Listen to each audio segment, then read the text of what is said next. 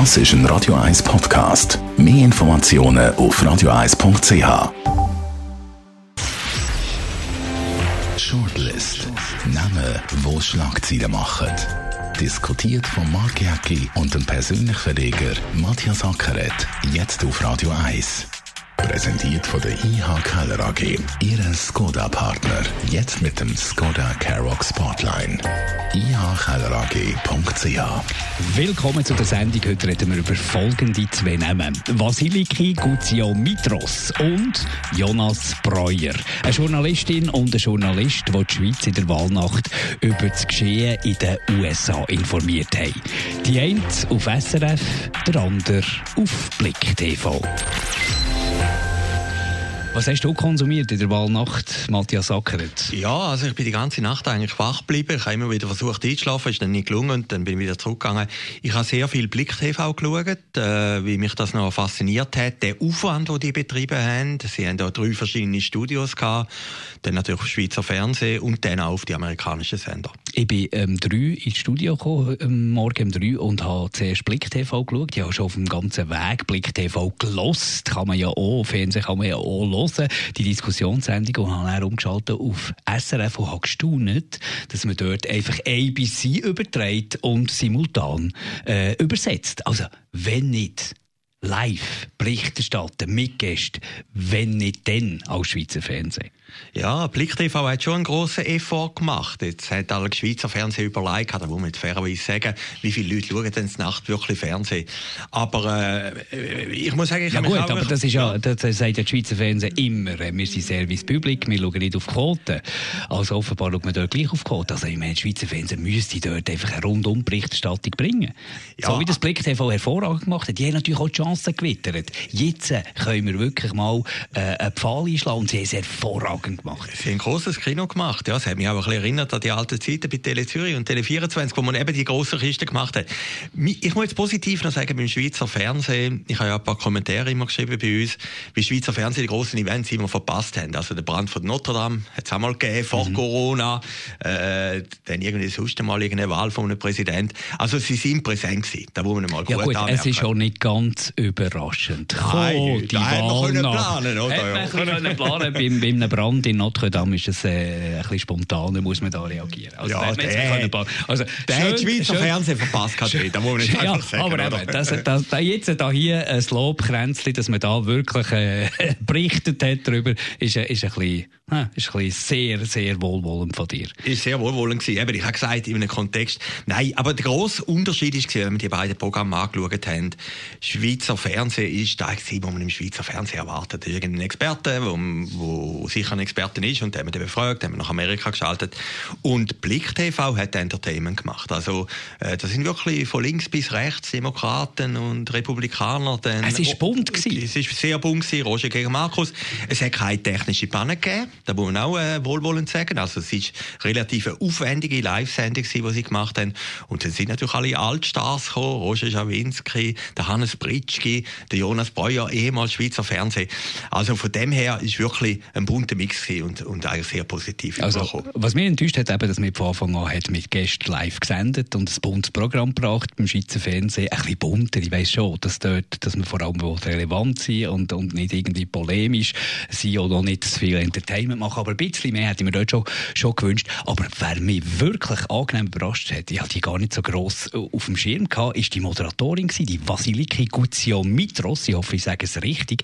Wie die souverän äh, durch die ganze Sache durchgeführt hat. Wenn man reingeschaut hat, ich kann mich früher erinnern an Stefan Klapproth. Stefan Klapproth, sobald es der Prompter, der Teleprompter nicht mehr da ist, wie man das im 10 vor 10 hat oder bei Tagesschau hat, ist dort für gewesen. Der ist nur noch das Gestackel und was immer und wie geht's weiter ganz anders die Vasiliki Guzio Mitros souverän durchgeführt. Äh, äh, man hat immer jederzeit das Gefühl, sie ist Herr von der Lage, sie weiss, an wen das jetzt das Wort gibt, fragt nachher, ruhig, äh, besonnen. Also die ist für mich eine echte Entdeckung.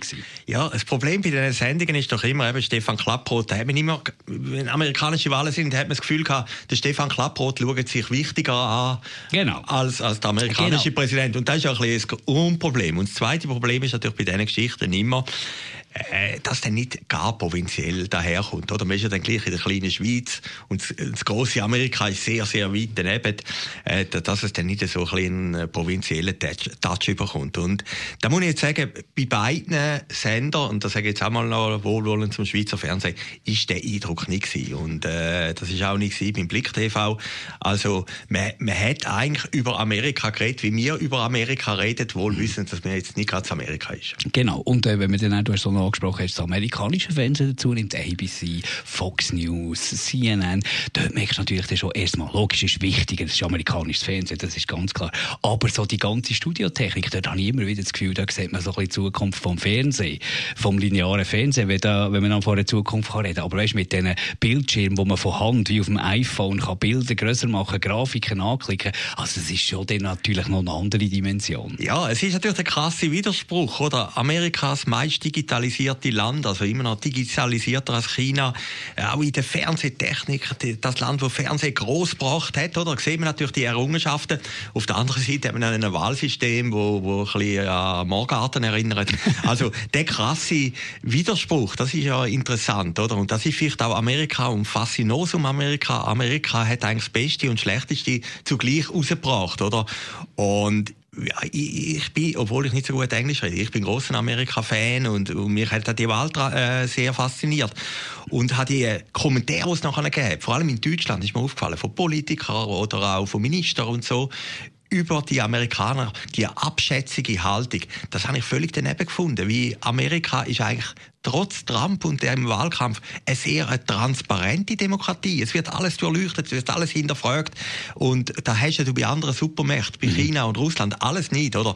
Und von dem her sind die Wahlen immer wieder ein großes Spektakel. Und vor allem, was auch dort wieder einmal zu, was offensichtlich ist worden, dass Wahlprognosen offenbar etwas wahnsinnig Schwieriges ist. Warum liegen die bereits zum zweiten Mal dermaßen daneben? Wir kennen so in der Schweiz, dass ab und zu mal so Wahlprognosen völlig daneben liegen. Denken wir an die Minarett-Initiative, die völlig etwas anderes vorausgesagt hat.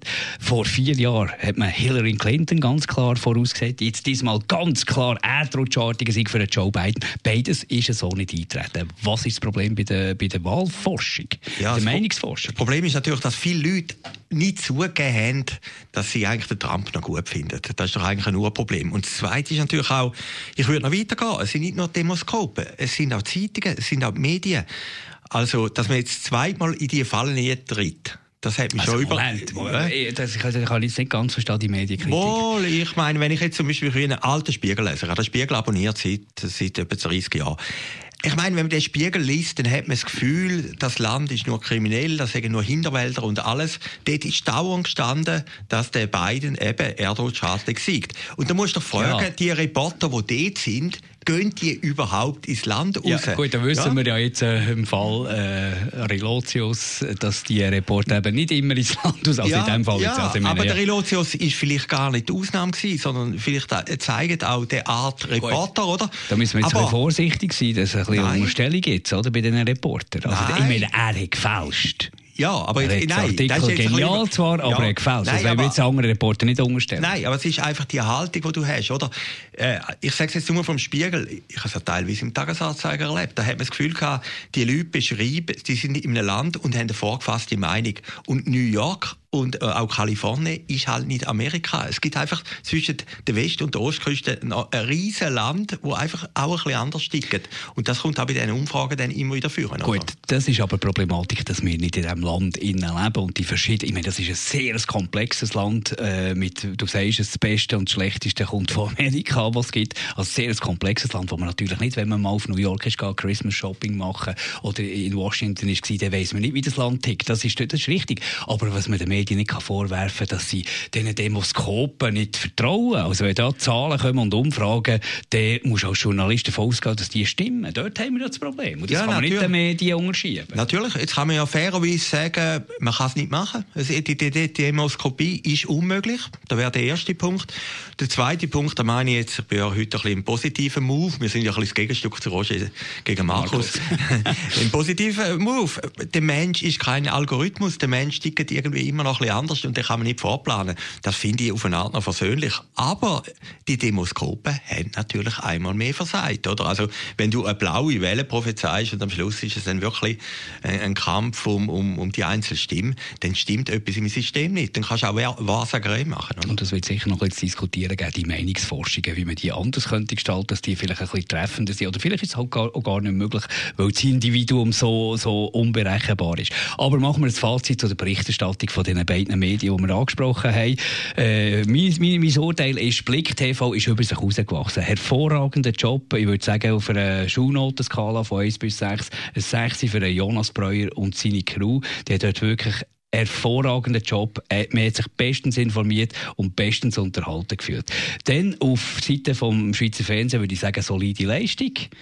Äh, viereinhalb mit einer hervorragenden Moderatorin, die da raussticht. Der gebe ich ein absolut sechs. Von der werden wir noch viel hören. Vasiliki Guzio Mitros, der Name, den wir uns müssen merken und ein bisschen auswendig lernen. Dein Fazit? Ja, ich könnte das unterschreiben und ich schweige und staune äh, über deine Kenntnis. Also so, so detailliert habe ich jetzt die Wahlnacht auch nicht geschaut, aber ich muss sagen, es, es ist natürlich, und das hat sich doch gezeigt, jetzt schauen wir uns mal an, weg vom Politischen, ist natürlich Entertainment at its best. Also House of Cards musst du nicht mehr schauen. Gestern hat mir jemand gesagt, sie schaue immer House of Cards, das ist so spannend. Habe ich gesagt, aber, aber, aber, am heutigen Tag kann man das einfach nicht sagen. Wie das, was jetzt passiert in Amerika, das übertrifft jede Fiktion. Danke, Matthias Sacker. Danke euch für zuzuhören. Die nächste Shortlist wieder in der Woche. Shortlist mit dem Mark Jäcki und dem Matthias Ackeret zum Nachlesen und Abonnieren als Podcast auf radioeis.ch.